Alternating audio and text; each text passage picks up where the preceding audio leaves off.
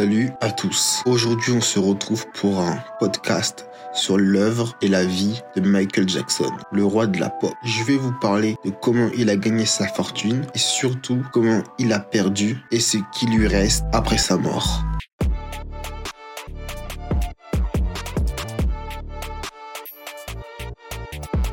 Michael Jackson est né en 1958 dans une famille modeste de l'Indiana. Il commence sa carrière musicale à l'âge de 5 ans avec ses frères dans le groupe les Jackson 5. Il se fait remarquer par son talent de chanteur et de danseur et devient rapidement la star du groupe. En 1971, il entame une carrière solo qui va le propulser au sommet. Il enchaîne les succès avec les albums comme Of the World, Thriller, Bad ou Dangerous. Il a vendu plus de 750 millions d'albums dans le monde et remporté de nombreux prix et distinctions. Il est considéré comme l'un des artistes les plus influents et populaires de tous les temps. En 1979, Michael Jackson sort son premier album, Of the World. Cet album est le premier succès solo de Michael Jackson après avoir quitté les Jackson 5. Il contient des tubes comme Don't Stop to Get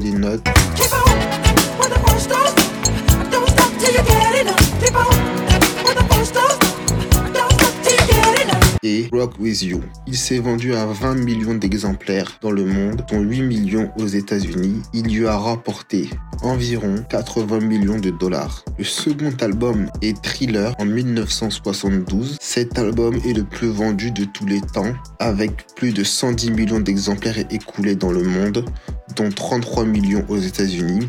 Il contient des classiques comme Billie Jean, Bill It et Thriller.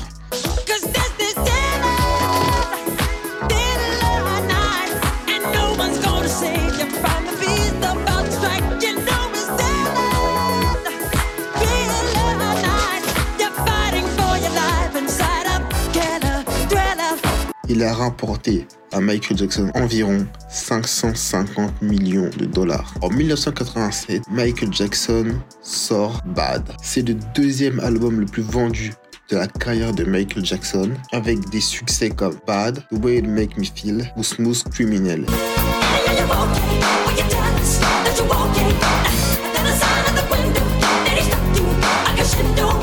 Il lui a rapporté environ 225 millions de dollars. En 1991, c'est au tour de Dangerous. Cet album est le troisième plus vendu de Michael Jackson avec 32 millions d'exemplaires vendus dans le monde, dont 7 millions aux États-Unis. Il contient des tubes comme Black or White, Remember the Time.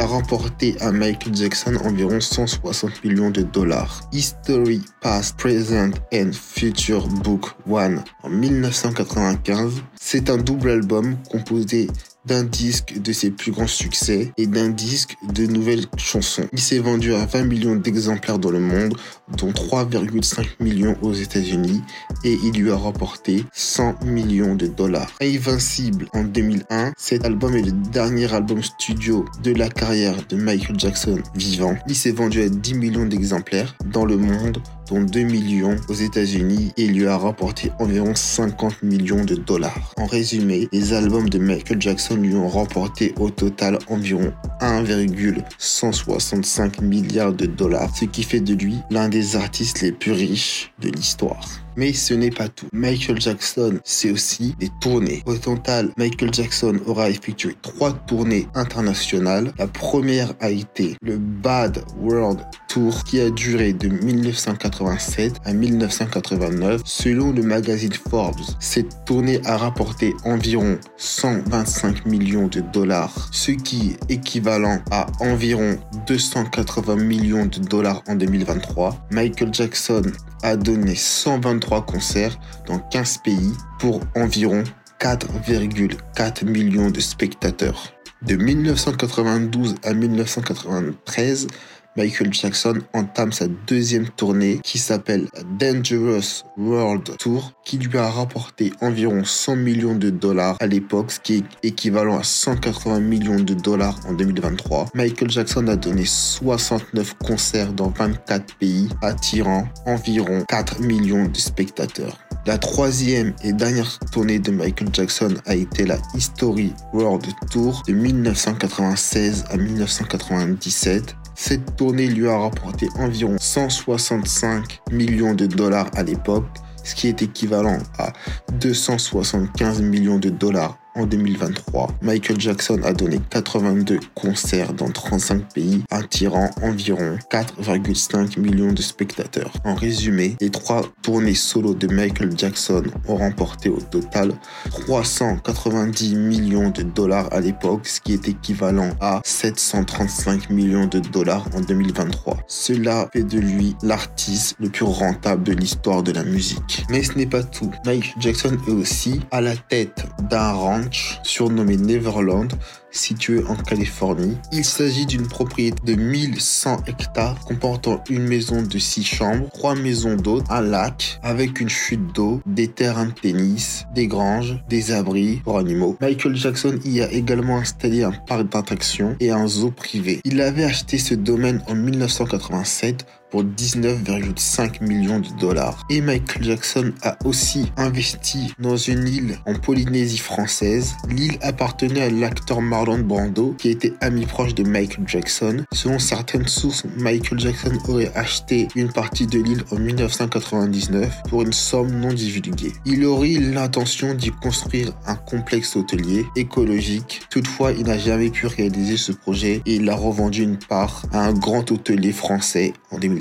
Et Michael Jackson a acheté pas mal de tableaux de peintres célèbres comme Claude Monet, Van Gogh ou Andy Warhol pour des sommes non divulguées. Mais ce n'est pas tout. Michael Jackson a également gagné des millions de dollars grâce à ses droits d'auteur sur les chansons d'artistes. Tout commence en 1985 lorsque Michael Jackson achète pour 47,5 millions de dollars la société ATV Music Publication qui possède les droits d'édition de plus de 4000 chansons dont la majorité du catalogue des Beatles. Cet achat est considéré comme l'un des plus intelligents et des plus lucratifs de l'industrie musicale car il permet à Michael Jackson de toucher des royalties chaque fois qu'une de ses chansons est diffusée, utilisée dans un film, une publicité ou une reprise. Selon le magazine Forbes, Michael Jackson a gagné environ 750 millions de dollars grâce à ses droits d'auteur. En 1995, il fusionne ATV Music Publishing